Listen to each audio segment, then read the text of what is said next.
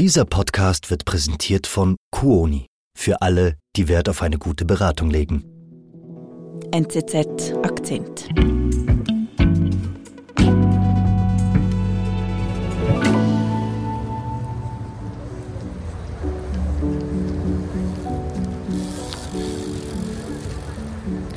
Wir sind in Zürich, also in der Stadt Zürich, Anfang der 80er Jahre. Und äh, Christoph Siegwart fährt mit seinem Velo, also mit seinem Fahrrad, durch die Stadt in Richtung Bellevue. Das ist ein Platz am Zürichsee. Und in seiner Hosentasche hat er eine ungewöhnliche Fracht, nämlich sein eigenes Sperma. Okay. Ja, weil er hat in den 80er Jahren literweise Sperma gespendet. Mhm. Also das heißt, er ist äh, mehrfacher Vater, zumindest biologisch. Das ist ihm lange auch eigentlich nicht so bewusst oder egal. Aber irgendwann packt ihn die Sehnsucht und er will seine Kinder kennenlernen. Okay. Aber das ist eher unwahrscheinlich, dass er sie findet. Es sei denn, sie finden ihn. In den 1980er Jahren war Christoph Siegwart ein gefragter Samenspender. Katharina Bracher über die Suche eines Mannes, der plötzlich mehr sein will als nur ein anonymer Erzeuger. Katharina, wo beginnt denn Christoph Siegwarts Geschichte? Das beginnt in seinem Studium. Er ist Jurastudent aus Basel, der in Zürich studiert.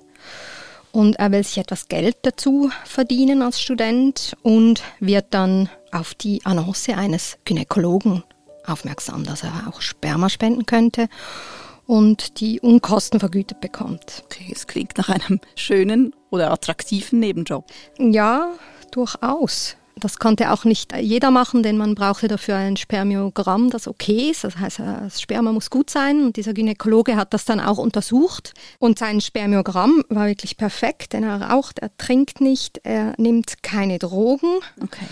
Und das war wichtig, weil es braucht sehr viel Sperma, bis eine Frau schwanger wird durch Insemination. Mhm. Und Christoph Siegwart hat auch wirklich literweise gespendet. Literweise? Ja, literweise. Das kann man ausrechnen, weil pro Spende gibt es äh, etwa einen Kaffeelöffel und er hat zweimal die Woche gespendet über mehrere Jahre seines Studiums bis Mitte der 80er Jahre. Mhm. Das gibt dann ja ein, zwei Liter. Okay, also das heißt, er kann sich so was dazu verdienen. Ja, das ist eine Unkostenentschädigung, war das von 60 Franken pro Spende. Mhm. Das heißt, er konnte sich so eigentlich seine ganze Miete plus noch etwas äh, dazu verdienen. Mhm. Aber Geld war nicht der einzige Grund, ah. sondern auch sein Bedürfnis, wenigstens biologisch Vater zu werden. Weil äh, Sigvard ist schwul und wusste das damals schon und das waren die 80er und es war einfach undenkbar für schwule Männer, dass sie mal eine Familie gründen können. Also diese Samenspende befriedigte seinen Kinderwunsch. Mhm. Und klappt das? Also befriedigt das wirklich seinen Kinderwunsch? Wenn ich schwul sein, dann möchte ich doch gleich Kinder haben. Ja, vorerst offenbar schon. Jedenfalls hat er mir das so erzählt. Mhm. Wenn ich hier Samen spende, dann kann ich doch äh, meine DNA weitergeben und tun etwas Gutes für Paar, die einen dringenden Kinderwunsch haben und den sich nicht erfüllen können. Er macht das dann auch das ganze Studium hindurch, also bis Mitte der 80er Jahre. Irgendwann will er damit aufhören, weil er auch mit dem Studium zu Ende ist. Mhm. Aber dann ruft ihn die Praxis an und bittet ihn um eine letzte Samenspende. Los Christoph, du sollst wieder kommen. Unbedingt Samen spenden. Okay, warum braucht es ausgerechnet ihn? Ja, es wird ihm dann gesagt von der Praxis, dass es da ein Ehepaar gibt, das schon zwei Kinder hat von ihm und die wollen jetzt noch ein drittes. Und sie möchte natürlich, dass das vom gleichen Vater stammt wie die ersten beiden Kinder. Mhm. Und da realisiert er, dass da draußen tatsächlich Kinder sind von ihm und dass er wirklich biologischer Vater ist. Ich habe also schon zwei Kinder ich möchte doch auch wissen, wer das dritte mhm. Kind ist. Also die Anonymität des Samenspendens wird plötzlich konkret. Also daraus sind Menschen hervorgegangen. Das, das wird ihm jetzt klar. Genau, genau. Okay. Und das löst auch bei ihm aus, dass er realisiert, da draußen, da gibt es noch mehr von meiner Sorte. Mhm. Und was macht er damit, mit diesem Gedanken? Ja, also erstmal nichts. Er zieht äh, nach Basel zurück und, aber im, im Laufe der Jahre gibt es immer wieder Momente, wo ihm bewusst wird, dass er Vater ist weil da gibt es zum Beispiel Leute, die sprechen ihn an. Ich kenne jemanden, der sieht aus wie du, du siehst jemandem ähnlich. Mhm. Und das scheint ihn immer wieder daran zu erinnern, dass da draußen Kinder sind von ihm und es reift eine Sehnsucht in ihm, sie kennenzulernen. Ich habe es immer wahnsinnig spannend gefunden, zu wissen, wo meine Kinder stecken. Wir sind gleich zurück. Tauchen Sie ein in die Welt der Reiseträume. Geballtes Reiseknow-how, leidenschaftliche Experten und persönlicher Service machen uns zu Ihrer kompetenten Reisebegleitung in alle Ecken der Welt. Vereinbaren Sie jetzt Ihren persönlichen, telefonischen oder virtuellen Beratungstermin auf quoni.ch und freuen Sie sich schon bald auf Ihre schönsten Tage im Jahr.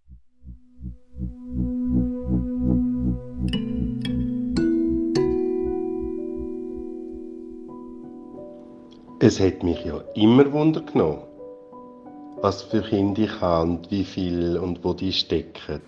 Also Christoph Siegwart entdeckt eine Neugier nach seinen unbekannten Kindern. Das lässt ihn einfach nicht mehr los. Ja, genau. Und was macht er dann? Ja, eigentlich kann er eben nicht viel machen, weil damals in den 80er Jahren war noch so die Regelung, dass man anonym Samen spendet. Ich Mhm. Verpflichtet, das anonym zu behalten. Und das hat mich zuerst ein bisschen davon abgehalten nach den Kindern zu suchen. Das heißt, dass dann der Spermaspender auch alle seine Rechten und Pflichten als Vater äh, abgibt. Also es gibt keine Daten von ihm, mhm. also es wird kein Personalien äh, registriert.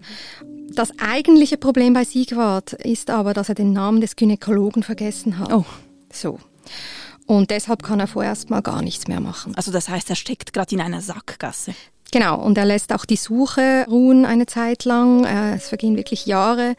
Dazwischen heiratet er noch seinen Mann, mhm. aber irgendwie, irgendwann lässt es ihn einfach nicht mehr los. Und als er im Herbst 2019 wieder einmal in Zürich ist, beschließt er, jetzt versuche ich es noch ein letztes Mal, mich zu erinnern.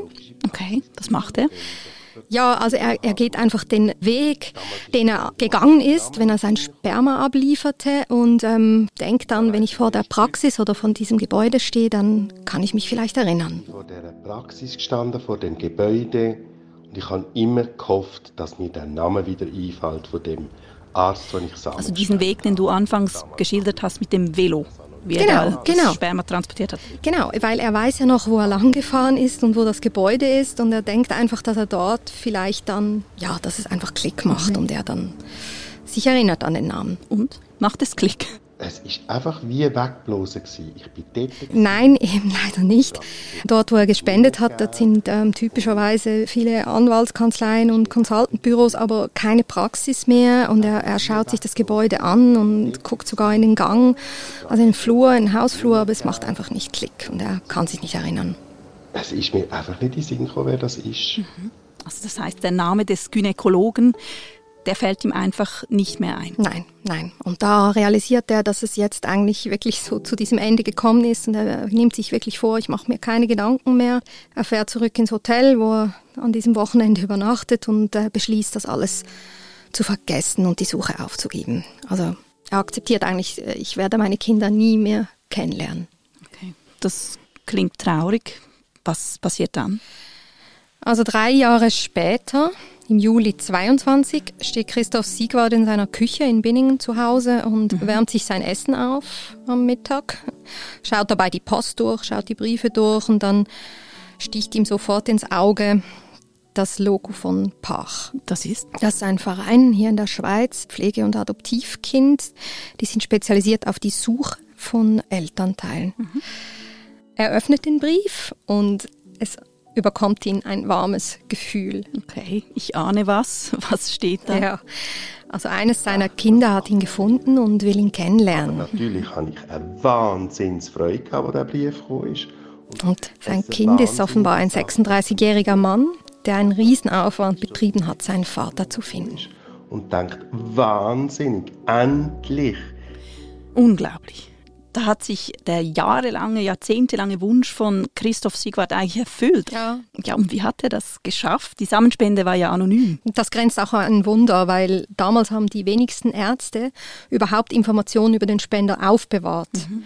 Aber die Mutter von Siegwarts Sohn hatte noch den Namen des Arztes Mhm. Und dieser wiederum, der Arzt, der inzwischen pensioniert ist, der hatte noch, noch Spenderdaten, so Eckdaten wie Größe, Augenfarbe, Haarfarbe und äh, Studienrichtung zum Beispiel. Mhm.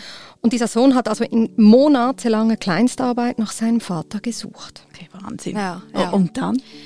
Ja, dieser Verein Paar vermittelt dann den Kontakt und die beiden Männer fangen an, sich Mails zu schreiben. Und zwar seitenlange beginnen sie sich ihr Leben zu erzählen und zu connecten. Und irgendwann beschließen sie, sich dann zu treffen. Wie aufgeregt ich war. Ich habe kaum geschlafen in dieser Nacht. Und sie treffen sich, das erste Treffen ist Anfang Oktober in Basel. Und sie sehen sich und äh, fallen sich spontan in die Arme. Standen und er ist die Rolltreppe draufgekommen. Und wir haben uns angeschaut und dann haben wir uns einfach ganz intensiv umarmt. Praktisch eine Minute lang haben wir uns einfach ganz fest umarmt. Irgendwie ein Happy End für Christoph Siegwart. Ja, würde man denken, aber für Christoph Siegwart reicht das noch nicht, ah. weil er weiß, er könnte mindestens acht Kinder gezeugt haben und die will er alle finden. Okay, also ich verstehe die Neugier, aber irgendwie bleibt er doch in Anführungsstrichen nur der biologische Vater, also der Samenspender. Er hat nicht am Leben dieser Kinder teilgenommen. Hm. Wieso ist ihm das so wichtig, diese Suche nach seinem Fleisch und Blut? Ja, ich kann auch nicht in ihn hineinsehen. Aber was er mal gesagt hat, ist auch diese Suche nach einem Stammhalter, das ist wichtig für ihn, weil sonst die Siegwarts irgendwann aussterben auch. Nachdem ich natürlich immer noch keinen Stammhalter hatte in der ganzen Familie, Okay, also das ist schon mal eine wichtige Motivation. Ich glaube, allgemein kann man sagen, dass es ja eigentlich interessant ist, dass man heute die Biologie eigentlich eher so ein bisschen auf die Seite schiebt, um Dinge zu erklären. Ja. Aber dass äh, trotzdem gleichzeitig gibt es so diesen Boom von DNA-Datenbanken, wo man äh, seinen Speichel einschicken kann und vielleicht Verwandte findet. Also es ist diese Wurzelsuche, das scheint viele Menschen umzutreiben und natürlich gerade Spenderkinder die ihre Identität suchen. Wichtig das ist für seine Identität, dass er weiß, wer sein biologischer Vater ist und woher er kommt, zu der Hälfte, wo ich bin, zu der DNA-Hälfte, okay. wo ich bin. Und was macht Christoph Siegwart jetzt? Ja, er ist äh, hoch motiviert, noch mehr seiner Kinder zu finden. Aber auch sein Sohn will noch mehr Halbgeschwister finden. Und das ist jetzt so ihre gemeinsame Mission, mhm. noch mehr Nachfahren von Christoph Siegwart zu finden. Und das ist sicher auch eine Mission, die sehr verbindet und äh, irgendwann vielleicht dazu führt, dass sie mehr verbindet als nur die Biologie.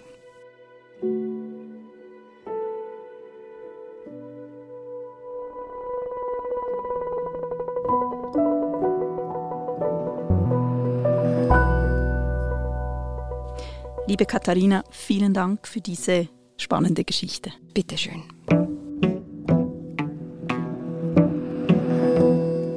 Das war unser Akzent. Produzent dieser Folge ist Sebastian Panholzer. Ich bin Marlin Oehler. Bis bald.